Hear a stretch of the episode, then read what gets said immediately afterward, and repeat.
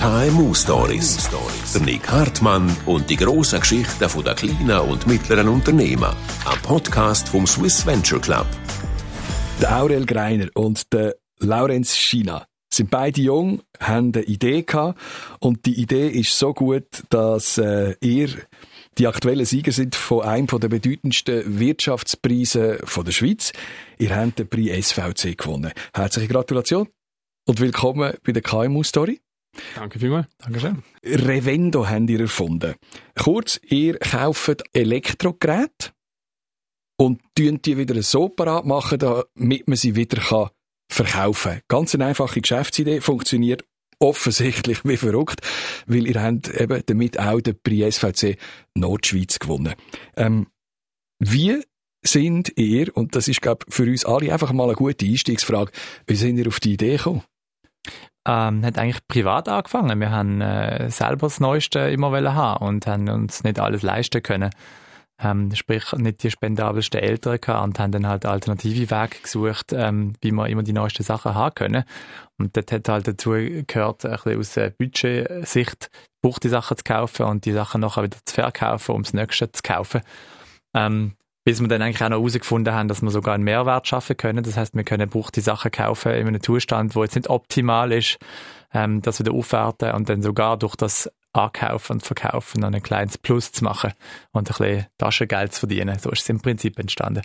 Das Ganze ist eigentlich so während der Schulzeit entstanden und wir, wir sind beide jung gewesen, wir haben beide Lust gehabt, eben unser Taschengeld irgendwie aufzubessern, irgendwie selbstständig auf, auf der Beine zu stehen, finanziell und dann haben wir diverse Sachen ausprobiert. Das sind nicht nur Computer gesehen, wo wir, wo wir, wo wir wieder aufbereitet haben. Wir haben auch andere Produkte ähm, angekauft und, und wieder verkauft. Was sind das alles für Produkte gewesen? Also lustigerweise haben wir, haben wir das Gleiche eigentlich auch mit Autos gemacht. Äh, wir haben tatsächlich einmal ein komplett defektes Auto gekauft gehabt und, und das dann wieder so, ja, wieder in Stand gestellt. Wir haben dann irgendwo bei einer Garage uns können so einmieten und haben dann einfach dort, sogar den Motor haben wir müssen rausnehmen. Und nachher haben wir das Auto wieder in Stand gestellt, ja. Und dann, ja, nicht so erfolgreich wieder verkauft. haben ihr gewusst, was ihr macht? Ich glaube, wir sind, wir sind so beide vom Typ her so ähm, einfach die Macher gesehen. Wir, sind, wir haben einfach ausprobiert, das ist Learning by Doing gesehen. Natürlich haben wir keine ähm, Lehre in dem Sinn gemacht, so dass wir Autos haben können, also dass wir genau gewusst haben, wie man die Autos repariert, aber wir haben uns irgendwie dann geholfen und das dann einfach gemacht. Du bist der Laurenz. Ich muss euch schnell noch benamsen. Ihr redet ja beide Baseldeutsch. Also äh, der, der jetzt gerade geredet hat, ist der Laurenz. Du bist der Jünger? Ja, das ist richtig. Ähm, wer hat denn wirklich die Idee gehabt von euch zwei? Gute Frage. ja, ist auch schwierig. Ich meine, ursprünglich ist, ist die Idee nicht gesehen, das zu einem Business zu machen. Es ist wirklich einfach äh, ja, das Lösen von einem privaten Problem gesehen. Bei mir ist es ganz klar gesehen, ich habe immer etwas Nachhaltiges machen. Für mich ist das zentral gesehen, wenn ich mal etwas studiere, wenn ich mal mich irgendjemand anstellen lasse, muss es irgendwie auch moralisch vertretbar sein, was ich mache. Und mhm. ähm, ich habe dann diverse Praktikas gemacht, habe ursprünglich Energie- und Umwelttechnik studieren, ähm, bis ich dann gesehen habe, dass, äh, dass es auch andere Firmen gibt, ähm, wo so etwas professionell machen wo in dem Sinn dazwischen stehen, zwischen den Kunden. Also was wir ja machen, ist blöd gesagt Ankauf, Verkauf und das können ja im Prinzip die Kunden auch selber machen. Das heißt, man kann sein Gerät über Ebay, über Ricardo äh, selber verkaufen, aber der Punkt ist, dass das nicht besonders gut funktioniert. Das heißt, es gibt Betrug, es gibt gewisse Eingriffe, die man noch eigentlich machen sollte, bevor das Gerät der Kunde wechselt. Ähm, zu dem Zeitpunkt, wo ich dann eben habe studieren, habe ich gesehen, es gibt professionelle Firmen, die sich da dazwischen stellen und eigentlich die Dienstleistung übernehmen. Dort mal noch im sehr kleinen Stil. Äh, in, in, der Schweiz ist praktisch nicht vorhanden gewesen. In Deutschland hat es schon die ein oder andere größere Firma ähm, gegeben. Und dann, dann ja, habe ich mir überlegt, eigentlich ist das, was wir schon gemacht haben, passt genau in das rein, was ich sowieso vorgehabt habe. Es ist nachhaltig, es ist irgendwie zeitgemäß, äh, es, man beschäftigt sich mit Sachen, die mich sowieso interessieren. Mhm. Dann äh, ja, haben wir mal ausrechnen, was, äh, wie viel Potenzial überhaupt lässt sich da ein Business Case äh, daraus aus. Was haben Sie denn genau ausgerechnet? Wie viele Geräte werden im Jahr verkauft, äh, in der Schweiz zum Beispiel, ähm, und bei wie vielen Geräten gehen wir davon aus, dass sie liegen bleiben und wie häufig werden sie gewechselt. Und das ist dort mal vor jetzt bald neun Jahren, ist es schon eine verrückte Zahl gewesen, wo wir gedacht haben, wow, wenn wir nur ein Prozent von dem Kuchen bekommen, ist das eigentlich schon äh, ein relativ großes Geschäft. Ihr habt äh, sehr einfach angefangen. Äh, 2014 haben wir, glaube ich, etwa 150.000 Franken Umsatz gemacht. Mittlerweile ist äh, das Ganze um, um einen Faktor 150 äh, vergrößert worden. Ich will gleich schnell einmal zurückgehen auf, auf äh, Meccano. Wie funktioniert's? Ich habe ein altes Smartphone daheim. Oder einfach eins, das ich nicht mehr brauche. Und ähm, das schicke ich euch und dann schickt ihr mir Geld. Also es funktioniert im Prinzip so, man kann online auf revender.ch zuerst mal ähm, das Gerät auswählen, was man, was man verkaufen möchte. Und dann muss man natürlich die ganzen Zustandsangaben angeben und dann spuckt der Preis raus. Und wenn man einverstanden ist mit dem Preis, dann nachher kann man den Verkaufskorb abschließen und das Gerät dann eben zu uns schicken oder alternativ natürlich in eine, in eine Filiale vorbeibringen. Und wir nehmen das gerade entgegen, prüfen, ob alle Angaben vom Kunden stimmen, also ob der Zustand richtig eingegeben worden ist. Ähm, dann machen wir natürlich noch, noch interne Tests. Also das heißt, äh, funktioniert das äh, Gerät wirklich auch technisch, ist es technisch einwandfrei. Und wenn das alles stimmt, dann wird genau das Geld ausgezahlt, das der Kunde ausgerechnet hat. Ist das die Idee eine Marktlücke gewesen? Oder was macht ihr besser als eure Konkurrenten, die es ja schon gegeben hat? Ja, der große Punkt ist nachher, wo schaffen wir wirklich einen Mehrwert, weil zwei Kundengruppen miteinander verbinden, das Einkaufen, nachher wieder Verkaufen, das ist die Frage, äh, was haben wir wirklich geleistet, oder? Wir haben natürlich eine Plattform dafür, aber wo wir uns äh, sehr spezialisiert haben, ist eigentlich in der Aufwertung von diesen Geräten. Das heißt, wir schauen jedes Gerät an, was braucht das Gerät, damit es wirklich ein zweites Leben vor sich hat und nicht einfach der, der Besitzer wechselt, weil wir wollen nicht dass jemand, der ein Gerät kauft, schon nach einem Jahr wieder frustriert ist und denkt, äh, sei ich, habe ich ein gebrauchtes Gerät gekauft, nächstes Mal kaufe ich wieder neu. Wir werden dafür sorgen, dass jedes Gerät, wo wieder in den Umlauf kommt, äh, einen super Akku drin hat, äh, Software drauf hat, die funktioniert und irgendwie auch noch zukunftsträchtig ist. Und das ist eigentlich da, sage ich mal, die Kernkompetenz von uns, dass wir versuchen, aus, aus jedem Gerät das Maximum rauszuholen und äh, möglichst viel Mehrwert wieder zu schaffen. Und wenn man so die Mitbewerber anschaut, äh, gibt es sehr viele, wo, wo eher auf den Handel und das Bewerten fokussiert sind, aber mhm. nicht wirklich aufs Refurbishing, auf, aufs wieder Instandstellen. Hat sich das stark verändert? Spürt ihr das, seit ihr angefangen haben, 2014, das Bewusstsein auch äh, für Nachhaltigkeit, auch, auch bei jungen Leuten?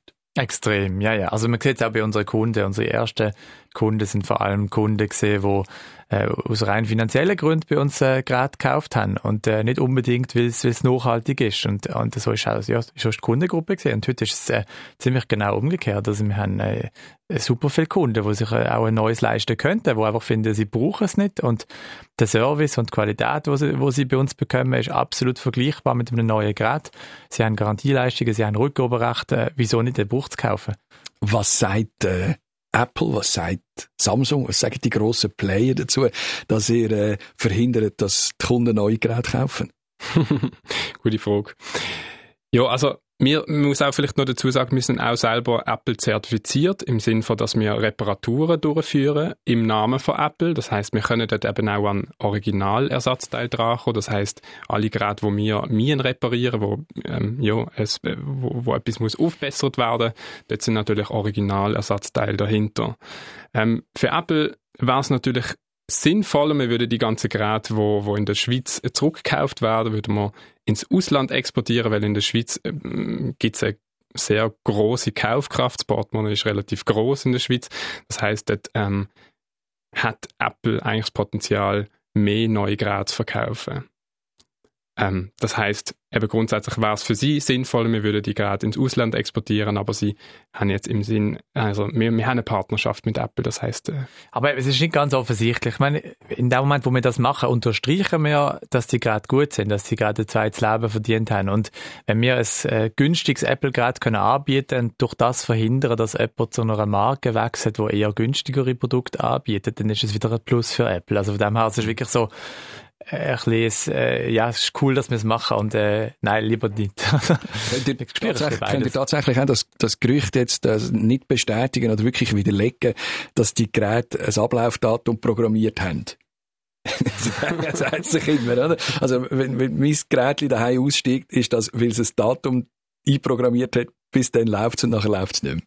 Also, man muss ja eigentlich sagen, die Lebensdauer der Apple-Produkte ist extrem lang, wenn man, wenn man das ehrlich mal anschaut. Also, wir haben auch noch Computer, die wir verkaufen, die zum Teil zehnjährig sind, die eigentlich immer noch tiptop funktionieren.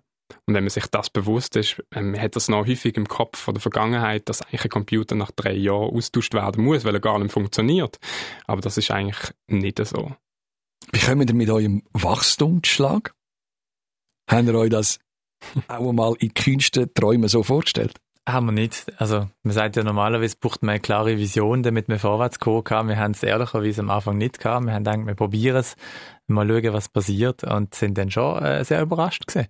Und wie wir klarkommen, ist, ist ein guter Punkt. Ähm, wir müssen uns weiterentwickeln, das merken wir. Also, wir haben uns auch schon versucht vorzustellen, wir wären vor acht Jahren am Punkt, wo wir heute sind gestanden und hätten das Unternehmen führen müssen. Keine Chance. Weil wir haben, wir haben beide vorher keinen Job gehabt. Wir haben nie in einem Unternehmen geschafft und mal gesehen, wie das läuft. Das heißt, wir haben uns extrem viel müssen beibringen und lernen, wie man, wie man Mitarbeitende führt. Wie ja. haben ihr das gelernt? Sind Unfälle ich glaub, passiert? Wir, wir sind, wir, Unfälle sind, sind im Prinzip eigentlich nicht passiert, aber wir haben sehr viele Feedbacks bekommen, natürlich von, von unseren Mitarbeitenden und ähm, natürlich muss man sich auch anpassen auf, auf die Situationen und, und offen sein für, für Neues und, und recherchieren, was kann man besser machen und und reflektiert unterwegs ja. sein, Selbstreflexionsbetriebe, immer wieder schauen, wo steht man, bei anderen Firmen reinschauen, mit anderen Geschäftsführern sich unterhalten, fragen, was die für Probleme haben, äh, zum herauszufinden, ist man, ist man allein oder mhm. können es alle anderen besser. Hast du dich manchmal auch überfordert? Gibt schon überfordernde Situationen, definitiv, aber bis heute haben wir sie meistens in den Griff gekriegt. Oder besser gesagt, immer in den Griff gekriegt. Mhm. Irgendwie, mhm. irgendwie ist es dann wieder gegangen. Schon sagen, ja. Unterstützen ihr zwei euch gegenseitig? Habt ihr fixe Termine? Wie habt ihr euch aufteilt? Also, die Zusammenarbeit von uns zwei muss auf jeden Fall gut funktionieren, weil wenn das nicht funktioniert, dann nachher wird das das ganze Team auch mitbekommen und dann äh, ist, es, ist es nicht sinnvoll. Ähm, wegen dem haben wir fixe Termine, wo wir, wo wir uns jeweils absprechen, wo wir zusammen ähm, können diskutieren und auch Themen, wo wir vielleicht nicht immer so ganz einverstanden sind, dort können klären. Habt ihr jemanden, der euch von außen noch anschaut und, und beratet, unterstützt? Wir haben eigentlich tolle Leute im Verwaltungsrat, die uns sicher auch noch dort können unterstützen und auch können Feedback geben ähm, Sie schauen natürlich auch immer, sind wir auf Kurs und so. Ähm, und ja, aber sonst so einen Coach oder so, das haben wir nicht. Nein. Ihr seid sehr schnell ins Ausland. Habt ihr expandiert. Ihr habt äh, auch eine grosse Werkstatt, glaube ich, in Bratislava. Mhm. Ihr habt die erste Filiale in, in Österreich aufgetan. Äh, wieso ist das so schnell gekommen? Es war eine Gelegenheit gesehen. Es ist halt äh, im Pandemiejahr gesehen und wir haben ja eigentlich die Firma übernommen. Die haben wir nicht äh, von Grund auf aufgebaut und wir sind wir haben zu den grössten Kunden von dieser Firma gehört und äh, die hat, äh, ist ein Vertragspartner gesehen von, von einem bekannten Hersteller. Ähm, ja, und hat ein bisschen Volumenproblem gehabt. Im Rahmen von der Pandemie ist dementsprechend auch weniger kaputt gegangen, was ja irgendwo schön ist, aber irgendwo auch seine, seine Folgen zieht. Und ja, dann hat sich für uns die Option ergeben und dann ist für uns zur Debatte gestanden, wenn wir sie übernehmen, dann müssen wir expandieren, weil sonst haben wir zu viele Kapazitäten. Ähm, ja, und äh, wir haben uns eher dafür entschieden als dagegen. Ich glaube auch, wir haben, wir haben eigentlich sonst in der Vergangenheit immer große Visionen gehabt. Also im Sinn von, wir haben die Motivation gehabt, mehr Filialen aufzumachen und sonst noch einen weiteren Markt erschließen. Und da ist auch das Thema Ausland schon häufig gefallen. Und jetzt haben wir einfach eben in diesem Jahr haben wir die Möglichkeit bekommen, die sich halt super für uns angeboten haben, wo wir dann auch gesagt haben, ja, das machen wir unbedingt, um weiterzukommen. Funktionieren die Österreicher gleich wie die Schweizer? Nein. Wo sind die Unterschiede? Also, vielleicht kann man so sagen, die Österreicher sind vielleicht eher noch bei den Schweizer wie die Deutschen. ähm, aber wir, wir haben es natürlich auch gemerkt, so rein vom, vom Arbeitsgesetz haben wir uns auch müssen anpassen und haben auch müssen merken, auch dort, dort gibt es ganz andere Gesetz, Gesetzgebungen. Ähm, und sonst auch von der Mentalität her, das ist, das ist schon, schon etwas anderes. Wie ist äh, die Kundenbasis? Gibt es dort Unterschied? Also es ist sicher mehr Preissensitivität um als in der Schweiz. Also wir können nicht, äh, in Österreich müssen wir sehr, sehr gut schauen, äh, dass wir, dass wir kompetitiv sind, wo, wo wir in der Schweiz, ja, wir sind natürlich auch schon länger in der Schweiz, es gibt weniger Mitbewerber und das ist für uns halt auch so ein bisschen äh, ein neues Erlebnis. Wir sind, wir gehören zu, zu ganz äh, grossen anderen und müssen dementsprechend sehr gut schauen, dass wir, dass wir mithalten können. Ihr habt das Service Center äh, in der Slowakei auf, da warum? Ja, wieso? Also es ist äh, eigentlich die Grund, Grundausgangslage für, für Slowakei oder für, für außerhalb der Schweiz ist, dass wir äh, Europa beliefern können, weil aus der Schweiz raus ähm, nach Europa liefern oder nach außerhalb der Schweiz liefern ist relativ mühsam mit den Handelsabkommen. Und wenn wir mit anderen Playern aus Deutschland, Österreich äh, konkurrieren wollen, müssen wir dementsprechend auch ähnliche Voraussetzungen haben. Slowakei liegt relativ gut äh, bei, bei Wien, also die, in Bratislava besser gesagt, ähm, wo das Service Center ist, ist gerade eine Stunde entfernt. Ähm, ist sehr praktisch für uns, zum sehr nah an der Filiale dran zu sein. Ist sehr praktisch für uns, dass wir können von dort aus äh, Österreich und äh, Deutschland beliefern und wir können, was, was äh, Kosten von der ganzen Instand, äh, Instandhaltung von dieser Firma anbelangt, relativ kompetitiv fahren mit den Mitbewerbern. Ist es für euch immer klar gewesen, dass ihr neben dem Online-Dienst, wo man ganz einfach äh, kann anwählen, was für ein Gerät hat man, wie, wie ist es in welchem Zustand einschicken und dann läuft das von alleine ab, dass er neben dem auch die Filialen macht, dass er physisch auch noch greifbar sind. Nein, das ist tatsächlich nicht von Anfang an klar gewesen, dass wir das brauchen. Wir sind dazu mal ähm, 2013, 2014 sind wir in einem Grossraumbüro gesehen mit anderen Firmen zusammen und ähm, haben dort einfach die Online-Plattform betrieben. Und dann ist die Situation so gewesen, dass sehr viele Kunden uns in diesem Großraumbüro aufgesucht haben und haben natürlich dann auch die anderen umliegenden Firmen halt gestört, weil es dann doch ein bisschen laut geworden ist, die ganze Beratung und so weiter. Und dann haben wir wirklich so das Bedürfnis auch gesehen, aha, es braucht Filialen, weil eben unsere Kunden und Kundinnen, die werden natürlich auch sehen, was, was ein Brauchsgerät bedeutet. Und dann haben wir so einfach Filialen entwickeln. Die haben eine Vision gehabt dort, eine Idee, wie die Läden aussehen müssen. Also wir haben wirklich das Gegenteil vorgehabt. Wir haben nicht Filialen haben am Anfang. Wir dachten, der Trend ist vorbei, es geht jetzt online. Ähm, wir haben uns eher dagegen gesträubt, sogar auch, wo wir dann die ersten Kunden im Großraumbüro hatten, haben wir mit einem ausgelehnten Kellner-Portemonnaie irgendwie die ganze Bargeldkasse äh, hantiert, wenn wir irgendwie davon ausgegangen sind, es ist eine Momentaufnahme, das geht wieder vorbei bis wir gemerkt haben, es, ist, es geht nicht vorbei, es, ist, äh, es braucht wir müssen keine Beweise, wir, wir müssen die gerade zeigen können. Und auf der anderen Seite Leute, die uns die gerade verkaufen, dann ist es zum Teil wichtig, dass sie das persönlich übergeben können, dass man gemeinsam Daten migrieren oder löschen kann. Wenn wir ja eigentlich theoretisch doppelt so viele Kunden haben wie ein normales Geschäft. Wie jetzt gerade, wo wir verkaufen, muss auch angekauft werden. Das heißt, die Wahrscheinlichkeit, dass bei uns jemand auf der Matte steht, ist neben dem Faktor, dass es braucht, ist doppelt so hoch.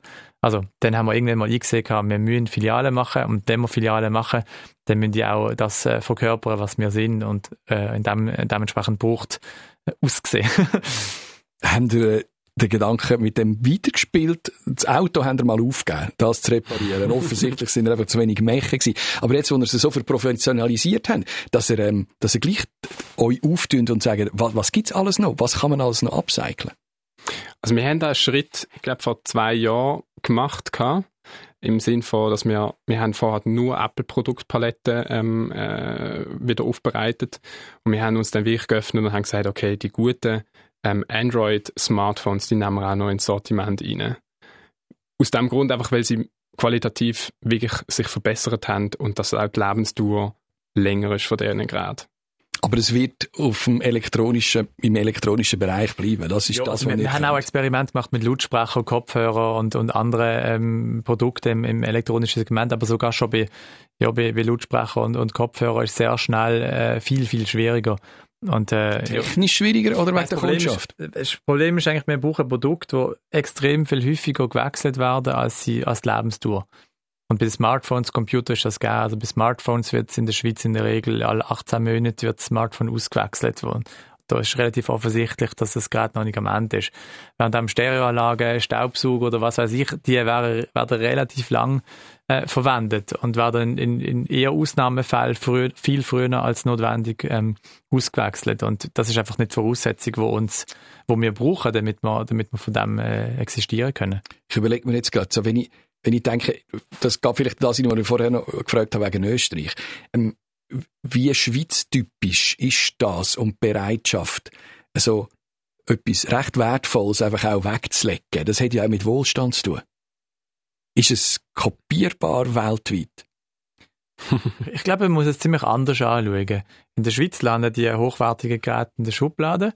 Wir müssen wirklich Überzeugungsarbeit leisten, damit man mal etwas macht. Ich meine, wir haben eigentlich eine tolle Message. Wir können sagen, macht etwas Nachhaltiges und ihr kriegt Geld für das. Das haben viele andere nachhaltige Geschäfte nicht, äh, dass man so positiv äh, formulieren kann. In anderen Ländern ist es eher ein anders. Dort ist das Bewusstsein natürlich groß, dass äh, der Gegenstand um ist und dass der noch Wert hat.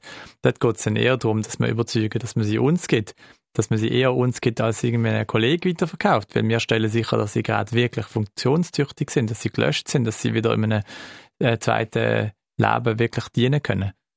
Gibt es ein drittes Leben? Gibt es auch. Also wir, haben, wir haben Geräte, die sind schon sieben, acht Mal bei uns vorbeigekommen. Äh, das ist tatsächlich so. Und nicht, weil sie irgendwie unbedingt kaputt sind, sondern weil sie einfach, äh, ja, sie werden immer wieder genutzt und, und äh, jemand möchte mal etwas testen und wird dann wieder umsteigen, dann passt die Farbe nicht. Also wenn ein neues iPhone rauskommt, das 13 zum Beispiel, es geht ein, zwei Wochen, dann haben wir das gebraucht. Also wir haben wirklich nicht nur mehr alte Geräte, es gibt Leute, die wechseln rein wegen der Farbe, wegen der Größe, wegen dem Speicher schon nach wenigen Tagen ein nagelneues Gerät aus durcheinander.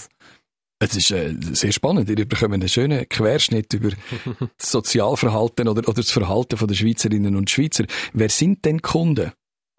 Es ist sehr durchmischt. Also in unseren Läden ist es eigentlich wirklich von Teenie bis zu pensionierten Leuten. Ähm, und sonst online kann man es ja relativ gut messen. Dann sehen wir also das Durchschnittsalter von 25 bis 34. Das ist so eigentlich so die Hauptzielgruppe, die wir ansprechen. Aber im Prinzip ist eigentlich jeder ähm, ein Kunde, ein potenzieller Kunde von uns. Also die, die anbieten und die, die kaufen. Äh, Gibt es keinen Unterschied?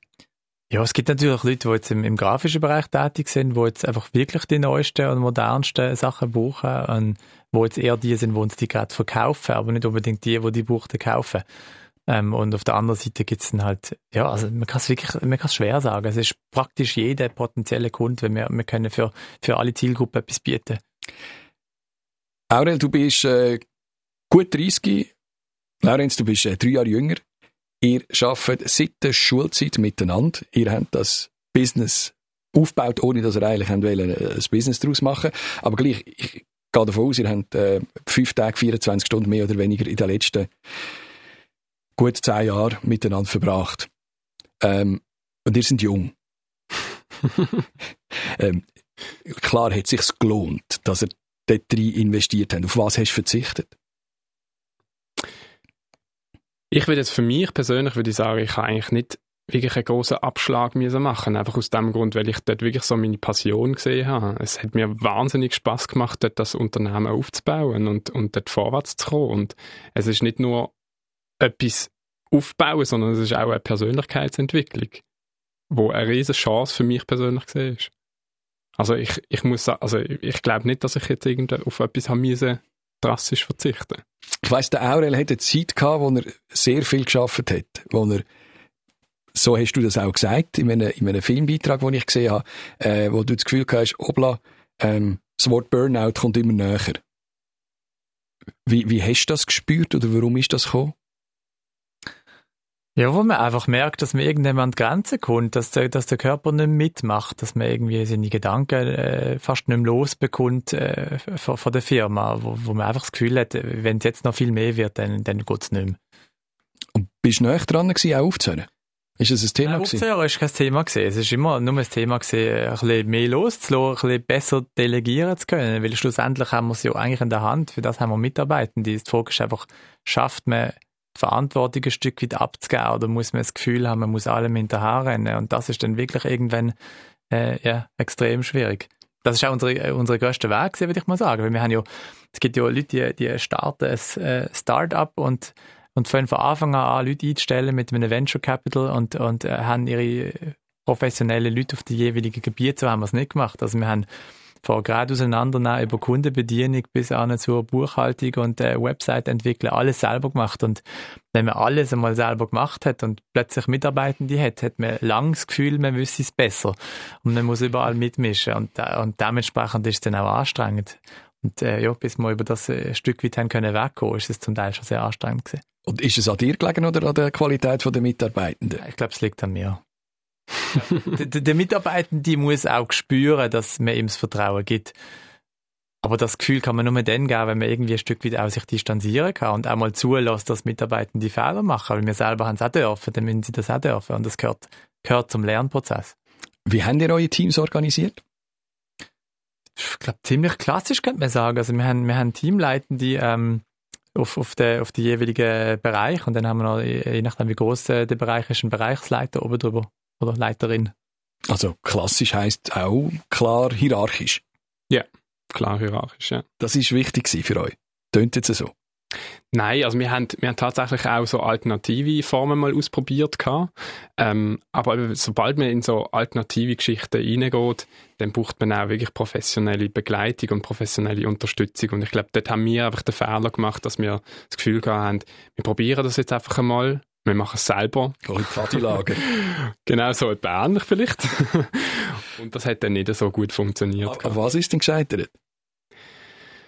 Ja, es hat sich, es ist dann irgendwie, eben, das Problem ist, glaube ich, einfach, dass wenn, wenn es nicht klar, ähm, wenn Zuständigkeiten nicht klar definiert sind, dass dann einfach gewisse Leute sich trotzdem autoritär halt rauskristallisieren, wo dann die Verantwortung übernehmen, aber dass es nicht, trotzdem nicht definiert ist und, und sie haben dann nicht quasi wie die Möglichkeit, ähm, auch eine klare Ansage zu machen, weil ja alle irgendwie auch ähm, Chef sind. Chef sind, genau. Und ähm, dann ja, haben sie sich einfach überarbeitet und das ist, hat zu Unzufriedenheit geführt. Also aus meiner Perspektive kann man jetzt in dem Fall schon ein Stück weit sagen, liegt es an den Mitarbeitenden, weil wir ziehen auch relativ junge Leute an. Wir ziehen Leute an, die nicht viel Berufserfahrung haben. Und mit unerfahrenen Leuten, die noch nie wirklich in einem Beruf drin gestanden sind, äh, sozusagen Selbstorganisation äh, machen zu wollen, ist schon recht schwierig. Weil wenn man, ja, wenn man nicht viel versteht von klassischer äh, Organisation, Aufbauorganisation, dann wird das auch sehr schwierig sein. Gut, wir haben ja auch keine Ahnung gehabt. Genau. Haben auch keine gehabt, nein, das, ist, das stimmt. Das stimmt. Und trotzdem funktioniert es, äh, wie der Beweis äh, erbracht worden ist, auch mit dem Prix SVC äh, hervorragend. Wie viele Filialen sind es mittlerweile? Es sind zehn Filialen, wenn man die in Wien noch dazu zählt. Wie viel sind es Ende Jahr? ja, es sind wir ohne Covid und mit Covid rechnen. ist ein bisschen schwierig. Wir können es im Moment sehr schlecht planen. Also wir, wir werden sicher mehr Touchpoints machen. Also wir planen zehn weitere Touchpoints in diesem Jahr noch zu machen. Aber das ist Touchpoint heisst, man kann es einfach vorbeibringen. Man kann es vorbeibringen, man bekommt Beratung und man, ja, man hat einen Ansprechpartner vor Ort, aber das ist nicht unbedingt von uns selber betrieben. Wenn werdet ihr übernommen und machen den grossen Reibach und den Exit aus dieser Aktiengesellschaft? Plant ist es nicht. Genau. Also, wir haben natürlich auch den Wunsch, dass es, dass das Unternehmen in, in dem Sinn, wie wir es aufgebaut haben, wie wir es geführt haben, dass es so auch weitergeht. Und da dazu gehört nicht der, nicht der Exit und dann das große Geld machen und, also, genau. Also wir werden uns dann auch nicht in den Weg stellen, wenn wir eine Konstellation sehen, wo für die Sache und für die Idee, wo wir ursprünglich hatten, förderlich ist, dann werden wir uns da nicht in den Weg stellen. Aber wir haben nicht das Ziel, wenn jetzt jemand kommt und sehr viel Geld auf den Tisch legt, das per se zu verkaufen. Das ist nicht die Hauptmotivation. Wir haben jetzt auch, gerade mit der Expansion ins Ausland, haben wir auch schon damit ähm, ja, mit, dem, mit dem Gedanken gespielt, dass wir sich auch noch auf Investoren angewiesen sind. Ähm, es müssen aber strategische Investoren sein, die eben auch uns auch einen grossen Vorteil könnten mitbringen, dass wir einfach die Expansion gut können meistern. Also Sie sind auf der Suche nach Geld? Nicht nur Geld, sondern auch Know-how und eben auch ja, Synergien. Synergien, ja. Und wer könnte das sein? Also wir werden eher überschwemmt mit Anfragen, als dass wir groß suchen müssen, muss ich ehrlicherweise sagen. Wir, wir sind in der komfortablen Position, dass wir das auswählen können. Wir haben einige Anfragen, die interessant sind, wo wir im Moment weiterverfolgen. Aber ich das sind keine Namen nennen. Das erwarte ich auch nicht. Aber die Schwierigkeit ist, wenn du nachher die Angebote überkommst, dass man, dass es auch einen Keil zwischen euch treiben Dass der eine findet, ja, das müssen wir jetzt unbedingt machen und der andere nicht. haben ihr da vorgesorgt, dass es nicht zu diesen Konflikt kommt? Wirklich gut vorsorgen kann man eigentlich nicht, würde ich mal behaupten. Ich glaube, wichtig ist, dass man miteinander schwätzen kann. Das können wir sehr gut. Und ich glaube, äh, grundsätzlich haben wir das gleiche Mindset, dass wir die Sache vorantreiben wollen und nicht irgendwie ein persönliches Ego äh, verfolgen. Und das hilft schon mal sehr, in diesen Entscheidungen irgendwie weiterzugehen. Aurel, Laurenz, ganz herzlichen Dank. Was habt ihr eigentlich privat für Geräte? Uralte oder, oder, oder habt ihr die neuesten? das iPhone 3GS, nein, Spaß.